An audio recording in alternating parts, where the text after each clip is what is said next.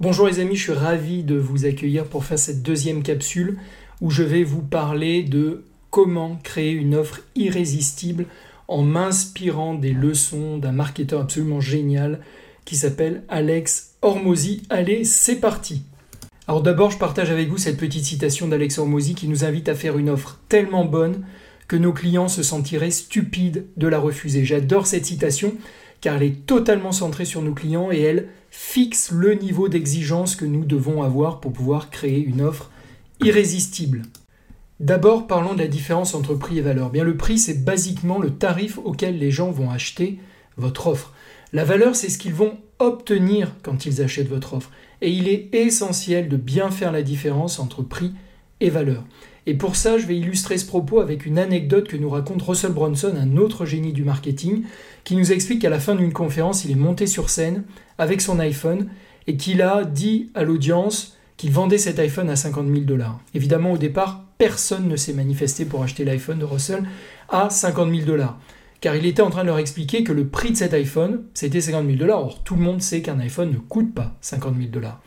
Maintenant, il a commencé à rajouter de la valeur à son iPhone. Il leur a expliqué que au sein de cet iPhone, ils auraient son nouveau numéro de téléphone et qu'ils pourraient le joindre 5 jours, 7 jours sur 7, 24 heures sur 24. Et qu'il répondrait à toutes ces questions. Il leur a expliqué aussi qu'il mettrait les 100 contacts les plus influents de l'industrie qui pourraient joindre de sa part pour avoir du coaching.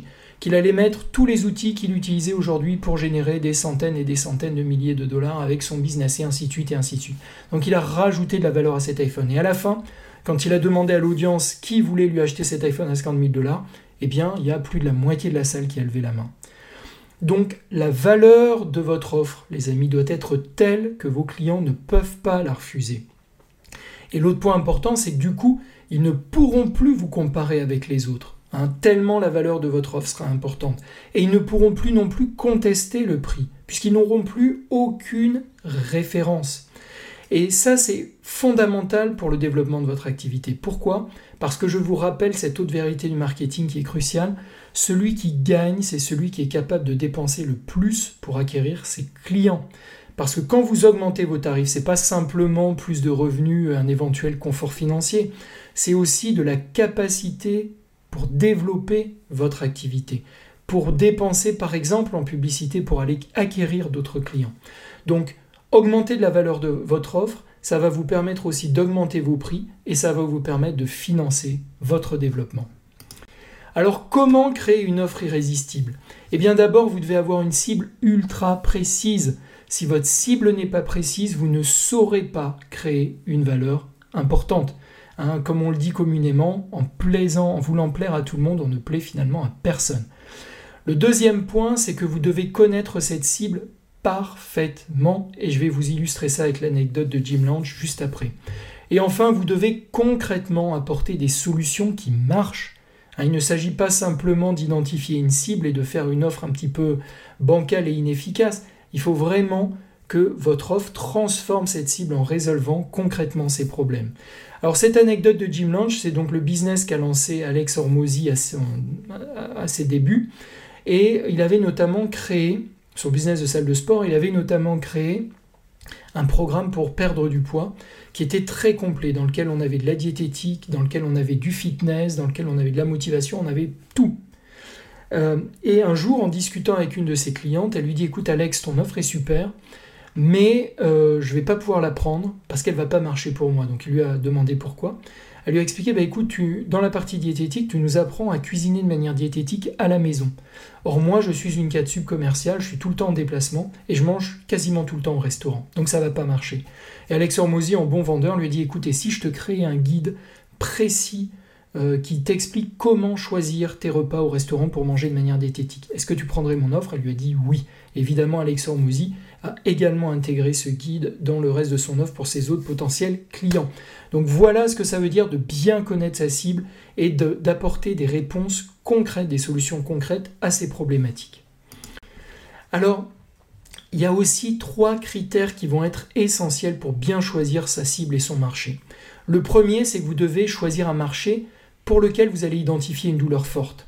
Vous savez, vos clients ont déjà énormément de raisons de ne pas passer à l'action. Donc si en plus ils n'ont pas une douleur forte, eh bien, ils ne le feront pas ou pas suffisamment. Et, quand je dis une douleur forte, moi j'ai coutume de donner ce, petit truc, c'est une douleur vraiment qui, qui peut éventuellement les empêcher de dormir la nuit, ou en tout cas à laquelle ils pensent régulièrement, se disant bon sang, il faut absolument que je trouve une solution. La deuxième étape, c'est un marché qui a les moyens d'acheter votre offre. Parce que parfois, on identifie bien la cible, on a une super offre, mais on s'adresse à des gens qui n'ont pas les moyens financiers d'acheter cette offre. C'est très classique, par exemple, pour les thérapeutes avec le public étudiant, avec les chômeurs. Euh, donc c'est toujours délicat d'adresser cette cible pour ces raisons-là. La troisième, c'est de s'adresser à un marché qui est en croissance. D'accord?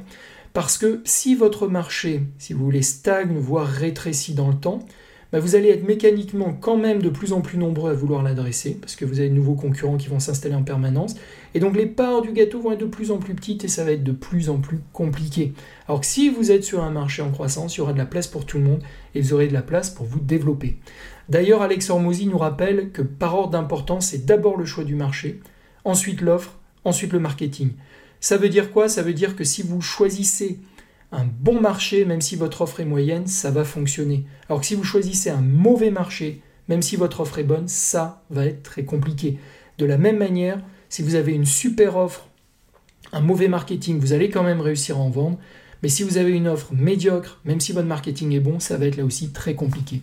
Donc dans l'ordre, d'abord le marché, ensuite l'offre, ensuite le marketing.